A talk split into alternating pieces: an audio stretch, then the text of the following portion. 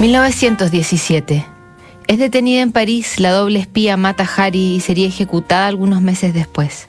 Tras la Revolución de Febrero abdica el zar y Rusia se convierte en república.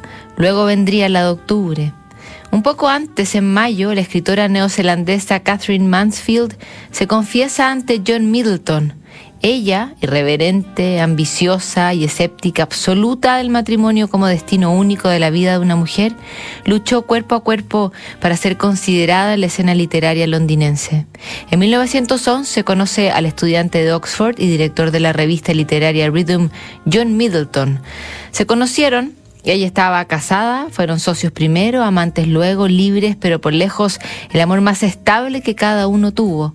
Tan apasionados y tan imponentes eran que su círculo cercano los llamaba los dos tigres. Pasaron distanciados largos periodos, era parte de su dinámica poco convencional. En mayo de 1917, en un inusual arranque, Mansfield le escribe a John esta carta en que devela su profundo amor por los más pequeños y domésticos detalles de la vida en común. 18 de mayo de 1917, sábado en la noche.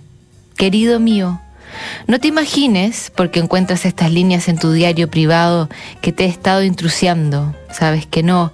¿Y dónde más podría dejar una carta de amor? Te siento a mi alrededor. Me parece que te respiro, que te escucho. Te siento en mí y fuera de mí.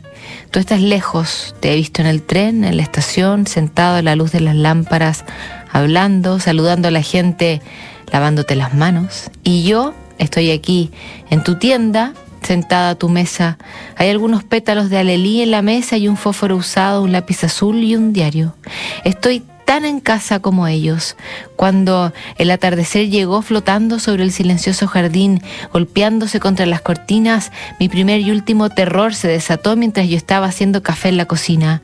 Llegué al dormitorio, encendí tu lámpara, le di cuerda a tu reloj, corrí tus cortinas y abracé tu abrigo negro antes de sentarme, ya sin miedo. No te enojes conmigo, Boggy, eres más fuerte que yo. Es por eso que estoy aquí. Cuando viniste a tomar el té esta tarde, tomaste una magdalena y jugaste con la miga entre tus dedos. Siempre haces eso, también con el pan. Es tu forma de hacerlo, con tu cabeza ligeramente inclinada. Cuando abriste tu maleta, vi tu sombrero viejo, un libro en francés y una peineta, todo muy desastroso. Tig, apenas tengo tres pañuelos, dijiste. ¿Por qué ese recuerdo es tan dulce para mí? Anoche hubo un momento antes de que te metieras a la cama. Te quedaste de pie, casi completamente desnudo y un poco inclinado hacia adelante, hablando. Fue solo por un instante, pero te vi y te amé tanto. Amé tu cuerpo con tal ternura. Querido mío, no estoy pensando ahora en pasión. No, pienso en lo otro que me hace sentir que cada centímetro tuyo es tan precioso para mí tus hombros suaves, tu piel cremosa y tibia, tus orejas frías como caparazones, tus piernas largas y tus pies que me encanta atrapar con los míos, tu vientre tu espalda delicada y joven. Justo debajo del hueso que sobresale detrás de tu cuello, tienes un lunar pequeño. Es en parte porque somos jóvenes que siento toda esta ternura, amo tu juventud.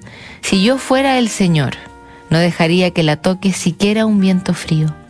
Tengo absoluta fe en nosotros y tan perfecto es mi amor por ti que me he vuelto de alguna manera tranquila y silenciosa hasta con mi misma alma.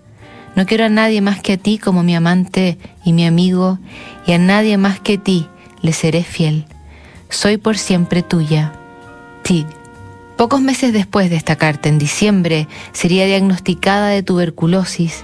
Ese mismo año se divorcia y al siguiente se casa con John. Buscando una cura para su enfermedad viaja a París, a Suiza, a Londres, se somete a procedimientos que tienen al final efectos secundarios atroces y en nada mejoran su condición. Se va a Fontainebleau, una hemorragia pulmonar fatal la mata en horas. Es 1923.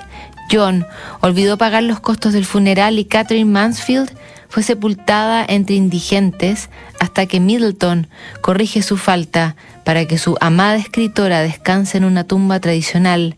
Él la sobreviviría casi 25 años y se dedicaría a editar su obra. Revisamos mañana otra carta que en Notables.